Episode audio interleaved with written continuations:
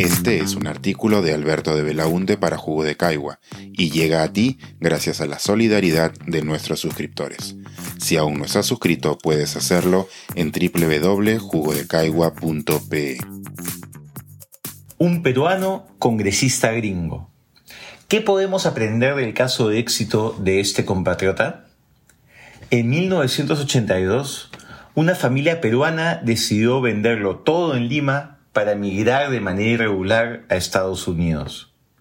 La crisis económica, el incremento de la violencia y el sueño de un futuro mejor los llevó a empezar de cero en un país lejano, en una lengua ajena, sin papeles ni redes de protección, ni una idea clara de cómo resultarían las cosas. Era la esperanza ganándole la mano a la incertidumbre. Es una historia que es común en miles y miles de peruanos a lo largo de las décadas. De acuerdo con el censo norteamericano, son 668.507 los peruanos que se fueron a vivir a Estados Unidos, lo cual significa el 50% del total de compatriotas migrantes. Pero esta historia en particular tiene un elemento que la hace distinta a las demás el hijo de esa familia migrante acaba de convertirse en congresista en su país adoptivo. Robert García llegará a la Cámara de Representantes el próximo enero gracias al respaldo del 68.4% de electores del Distrito 42 de California. Robert está acostumbrado a tener varios récords en su vida política. Fue el alcalde más joven de Long Beach así como el primer alcalde latino y el primer alcalde abiertamente gay de esa ciudad. A eso le sumamos hoy un nuevo récord, el primer migrante peruano en convertirse en representante en el Congreso de los Estados Unidos. Tuve la suerte de conocerlo en un evento del Victory Institute la semana pasada en Washington, D.C. Es un buen orador, carismático, con mensajes claros que construye con base en su historia personal, la cual en muchos aspectos sintetiza el paradigma del sueño americano. Cuando lanzó su reciente campaña electoral dijo, y abro comillas, mi madre me trajo a este país cuando tenía cinco años. Lo arriesgó todo para que yo pudiera salir adelante. Todos los niños merecen la misma oportunidad que me ha dado este país. Cierro comillas. Robert tiene un gran futuro político lo que lo hace una estrella en ascenso en el Partido Demócrata.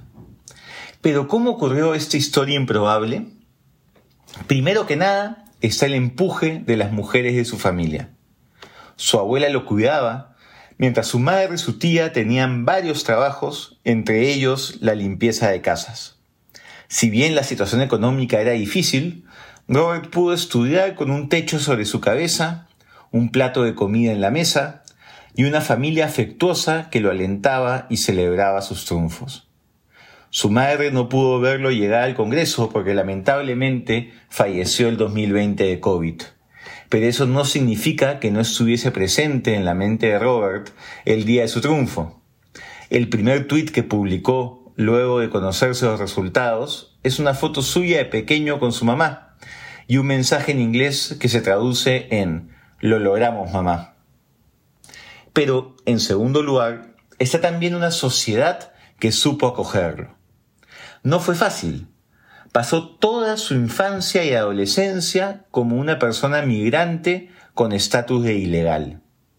Recién a los 21 años pudo volverse ciudadano estadounidense gracias a una amnistía aprobada años atrás por el gobierno republicano de Ronald Reagan.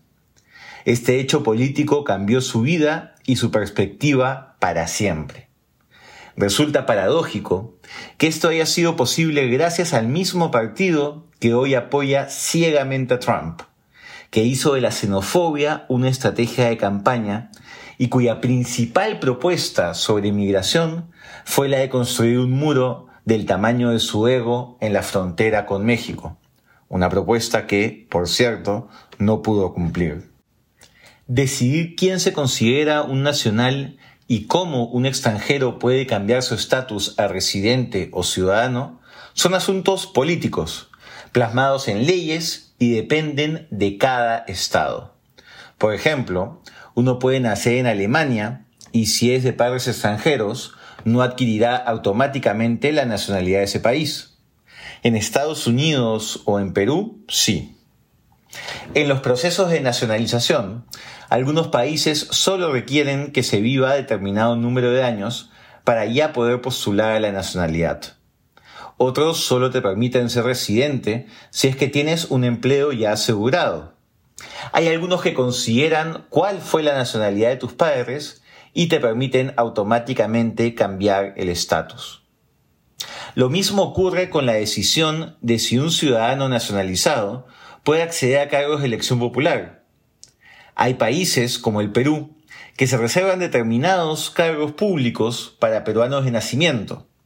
Si un inmigrante nacionalizado quiere postular un cargo de elección popular, puede ser regidor, alcalde o gobernador regional, pero nunca podrá postular para ser congresista o presidente de la República, sin importar cuántos años viva en el país.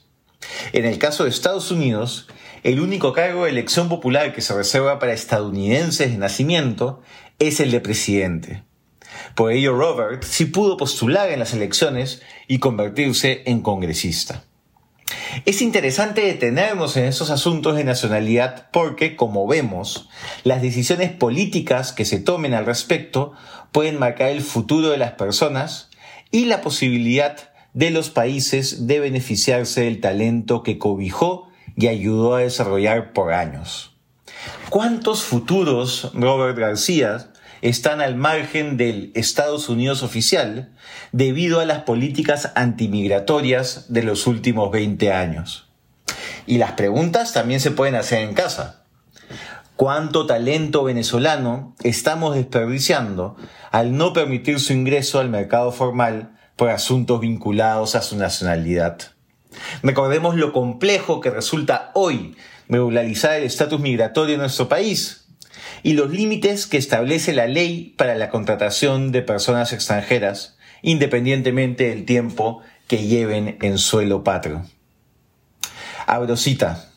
Hay muchos inmigrantes que solo quieren la misma oportunidad que yo tuve.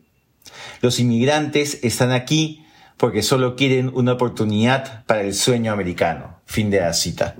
Eso lo señaló Robert en una entrevista.